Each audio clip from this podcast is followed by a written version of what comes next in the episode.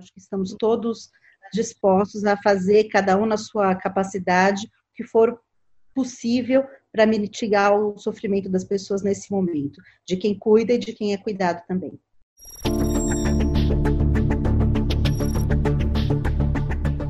Profissionais de saúde são treinados, em geral, a lidarem com a doença e com o sofrimento humano. Mas nessa luta contra a pandemia, há uma situação inédita, com maiores riscos e pressões a essas pessoas que vêm atuando né, no combate direto à doença causada pelo Covid-19. Para conversar sobre a saúde mental dos profissionais de saúde, o Direto na Fonte de hoje convida a chefe do Departamento de Psicologia Médica e Psiquiatria da Faculdade de Ciências Médicas da Unicamp, Renata Cruz Soares de Azevedo. Então, boa tarde, professora. Obrigada pela disponibilidade em conversar com a gente. É, eu gostaria de começar perguntando como você vem observando as condições desses profissionais de saúde no combate à pandemia e o que essa situação traz de agravante à rotina né, e à saúde mental desses profissionais. Boa tarde, eu que agradeço, porque eu acho que é muito importante a gente poder divulgar informações uh, nessa área de apoio à saúde mental aos profissionais. Uh, de fato, uh, os profissionais de saúde, particularmente os que atuam na linha de frente em serviços de maior tensão e gravidade, como unidades de emergência, unidade de terapia intensiva, tem um preparo para lidar com situações de sofrimento, necessidade de decisões rápidas, mas esta situação uh, traz uma série de desafios adicionais que tem a ver com a, o quão novo isso é na nossa realidade, a, incerteza de como é que essa epidemia vai se desenhar no país. Eu acho que o país tem conseguido tomar uma série de medidas uh, de cuidado para tentar se preparar, mas uh, há uma grande incerteza e insegurança uh, se essas medidas serão suficientes em vários âmbitos, para dar conta dos pacientes, para ter recursos de de cuidado aos profissionais do ponto de vista de proteção individual, uh, para dar apoio aos familiares que vão também ter que lidar com essa situação, tanto de pacientes quanto de profissionais. Então, há de fato uh, desafios específicos. E a gente, de alguma forma, se baseia por alguns estudos que já foram feitos em outras situações de epidemia, ou mesmo os estudos que já estão saindo recentemente, principalmente vindos da China, apontando que em torno de 10 a 15% ah, dos profissionais ah, manifestam ah, sofrimento psíquico, principalmente associado a sintomas ansiosos, depressivos ou mesmo relacionados a estresse pós-traumático, e isso tende a ser um pouco mais intenso em quem está na linha de frente. Então, é preciso cuidar de quem cuida e é isso que a gente está tentando fazer. Uhum. E na Unicamp, vocês que trabalham né, com saúde mental, é, criaram um grupo de apoio é, virtual para atender as demandas né, desses profissionais. Como que esse grupo vem atuando e também qual a importância de que essas iniciativas né, de, de apoio em saúde mental a esses profissionais uh, sejam replicadas, sejam consideradas em outras instâncias aí por, pelo país da fora.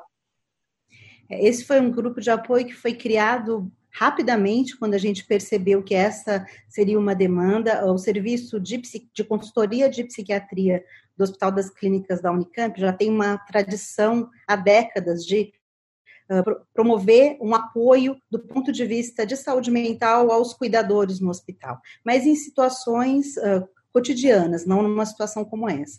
Quando a gente percebeu que valeria a pena fazer uma força-tarefa para lidar especificamente com os desafios que a pandemia vão trazer, que não tem relação especificamente apenas com a pandemia em si, mas com todo o redesenho da, da linha de cuidado, porque um, foco claro é o cuidado para a pandemia. Mas a gente tem que pensar também que nós estamos falando de profissionais que trabalham em serviços terciários, a universidade é um serviço de referência e que já tratam de pacientes muito graves e que nesse momento estão precisando ser uh, tratados de uma forma a adequar esse cuidado dentro de um mesmo ambiente. Então, eles também estão angustiados com o tratamento que eles vão poder oferecer aos seus pacientes que já vêm uh, em cuidado. Então, a gente, pensa, pensando nisso, uh, começamos a divulgar a ideia e rapidamente tivemos a adesão. Atualmente já são 24 profissionais de saúde mental que voluntariamente se disponibilizaram para fazer atendimento virtual, inclusive por conta das precauções,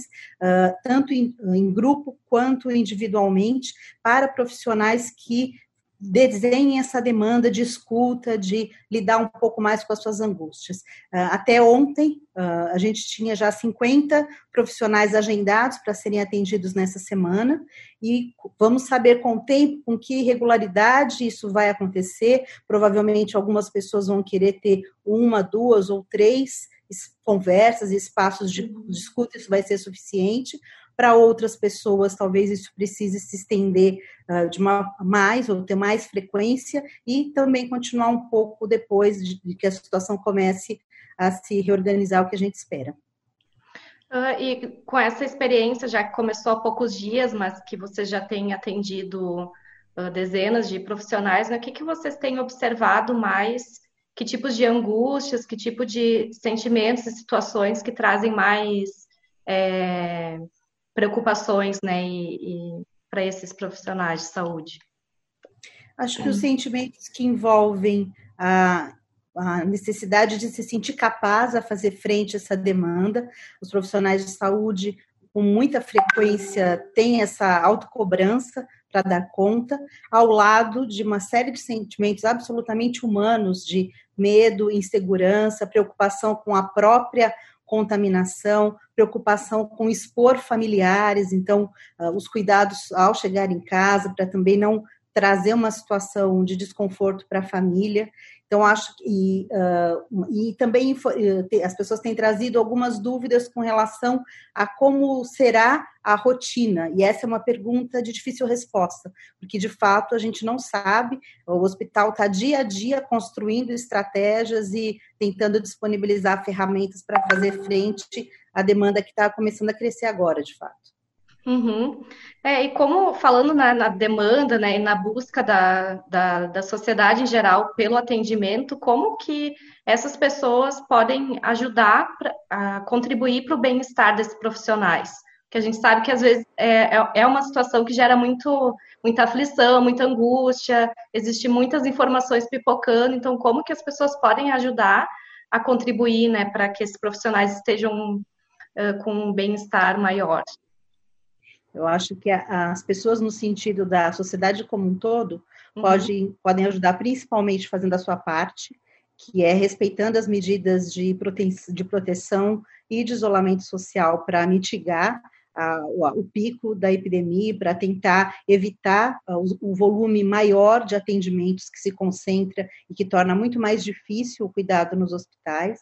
Acho que podem uh, fazer algo que eu vejo que está sendo feito, que é uma validação da importância desse trabalho. Eu acho que para o profissional de saúde uh, se ver reconhecido nessa importância também é algo que tem muito valor né, e a compreensão de que são pessoas, de que são humanas, uh, e que a, ao lado da, do preparo técnico também tem um sofrimento uh, para ser cuidado nesse, nesse momento. Uhum. É, em relação aos cuidados que esses profissionais podem ter, além de procurar né, essas redes de, de apoio que são constituídas, como a da Unicamp, mas em relação a se autopreservar, que, que tipo de, de medidas né, que, que pode podem ser adotadas por essas pessoas para ter um, um melhor bem-estar e um, é, poder atuar né, de forma mais tranquila, se é que é possível, mas em meio a essa pandemia. É, acho que a gente tem tentado não apenas para os profissionais que procuram ajuda especificamente, mas tentar divulgar algumas informações com relação à autopercepção dos limites, se dar conta quando as coisas estão chegando num nível de angústia, de sofrimento, em que é preciso pedir ajuda, que é preciso perceber que aquilo está de fato saindo do, do, que é possível de ser manejado, ficar atento a sentimentos de medo intenso, angústia, choro inexplicável, ou um choro que vai além da, das questões de sofrimento cotidiano, ansiedade, alterações uh, de padrão e de regularidade de sono, às vezes também algo que a gente tem que tomar muito cuidado com profissionais de saúde, que é a automedicação, então usar tranquilizantes, medicação para dormir, ou mesmo bebidas alcoólicas, para tentar, às vezes, aliviar um sofrimento que não está sendo contido. Então, a ideia é que as pessoas também uh, se permitam procurar ajuda e, e, percebam quando as coisas estão ultrapassando uh, o limite do tolerável para cada um, que é uma questão bastante individual.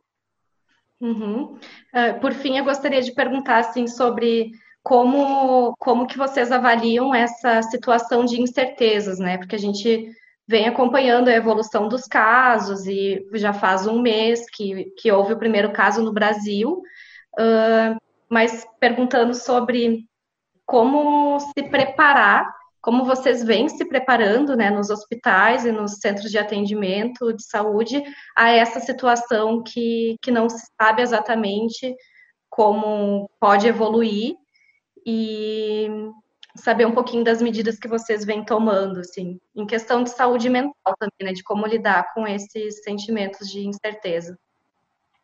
Do ponto de vista de preparação para cuidado em saúde ampla, uh, o Hospital das Clínicas e os demais serviços de saúde, CAISME, uh, Hemocentro, Gastrocentro, estão uh, tendo um, um movimento muito grande de capacitação dos profissionais de atualização. A gente está recebendo um volume importante uh, de auxílio do ponto de vista de insumos que não são suficientes. Se mais pessoas quiserem ajudar, a ajuda é muito bem-vinda, porque há toda uma situação econômica que nós sabemos do ponto de vista da saúde pública, em que há uma carência de recursos, então esses insumos também são necessários. E do ponto de vista de saúde mental, essa percepção por toda a comunidade da importância de haver a disponibilização desse serviço. A gente tinha disponibilizado no início uh, um, um, e-mail, ele continua funcionando, que é a, a, linha mais rápida para as pessoas solicitarem uh, ajuda, uh, que é o apoio profissionais@hc.unicamp.br, e incluímos também agora uma linha telefônica disponibilizada pela universidade, para a gente ter ainda mais agilidade para receber solicitações e solicitações por WhatsApp, que é a via mais rápida atualmente. Posso dar o número? Tudo bem? Pode sim, a gente vai colocar é... certamente no, na descrição, mas pode dar. Ah, então. O número é 19 99882 5590. Muito obrigada, Renata, por conversar com a gente. Então, hoje o Direto na Fonte né, conversou um pouquinho sobre saúde mental uh, desses profissionais de saúde que estão atuando né, no combate à pandemia contra o coronavírus. E a gente pede que quem nos assiste, quem nos acompanha pelas redes e pelo portal da Unicamp, que se tiver uma sugestão de tema ou de pauta, que deixe nos comentários e nos procure, que a gente segue atuando, né, no home office, mas sempre divulgando as informações que, que a comunidade acadêmica, a comunidade em geral, é, precise para enfrentar esse momento que é bastante delicado. Muito obrigada, professora. Obrigada a você.